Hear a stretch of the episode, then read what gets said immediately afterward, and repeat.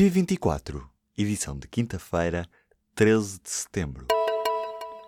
Só este ano 21 mulheres foram assassinadas em contexto de violência doméstica. Este número é já igual ao do final do ano passado, quando ainda faltam mais de três meses para o ano acabar.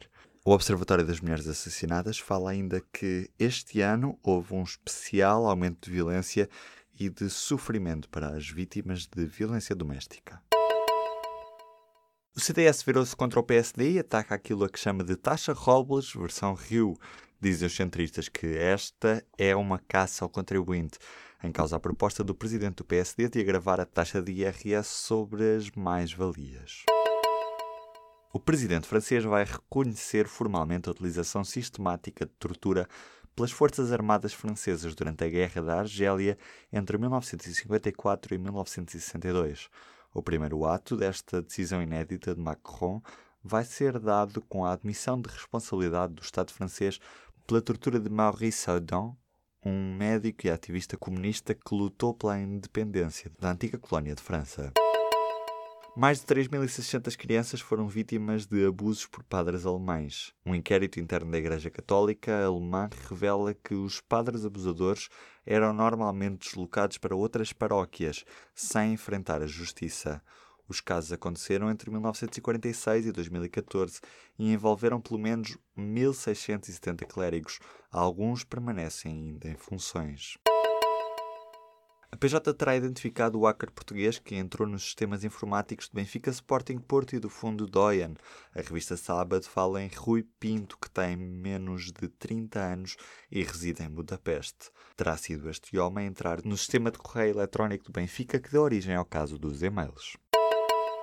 O FMI defende que o Orçamento de Estado para o próximo ano deve apontar para um excedente e não para um déficit. O relatório de avaliação a Portugal da instituição pede mais restrições na despesa corrente e reformas na administração pública e pensões.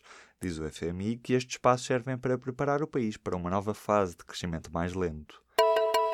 Os deputados espanhóis aprovaram nesta quinta-feira a exumação do ditador Franco. 176 votos a favor, 165 abstenções, vindas do PP e dos Cidadanos e também de dois partidos regionais. Há ainda registro de dois votos contra deputados do Partido Popular, mas estes dizem que foi um erro. Em causa está a alteração à lei da memória histórica que permite ao governo avançar para a retirada do cadáver do ditador Francisco Franco do Memorial do Vale dos Caídos. Acabou o iPhone X, o mais avançado sempre, como tinha sido apresentado há um ano.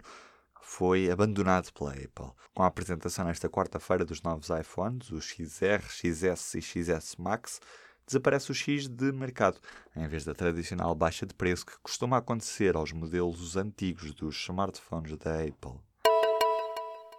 Os tripulantes de cabine da Ryanair vão estar em greve a 28 de setembro. O protesto junto de trabalhadores de cinco países, incluindo Portugal, e exige que a companhia aérea siga as leis de trabalho nacionais e não a irlandesa. A Ryanair já disse que os passageiros não devem temer caos. Está escolhida a cidade sede para o Festival Eurovisão da Canção 2019. É Tel Aviv, em Israel, a próxima a acolher o espetáculo depois da vitória de Neta Brasileia em Lisboa.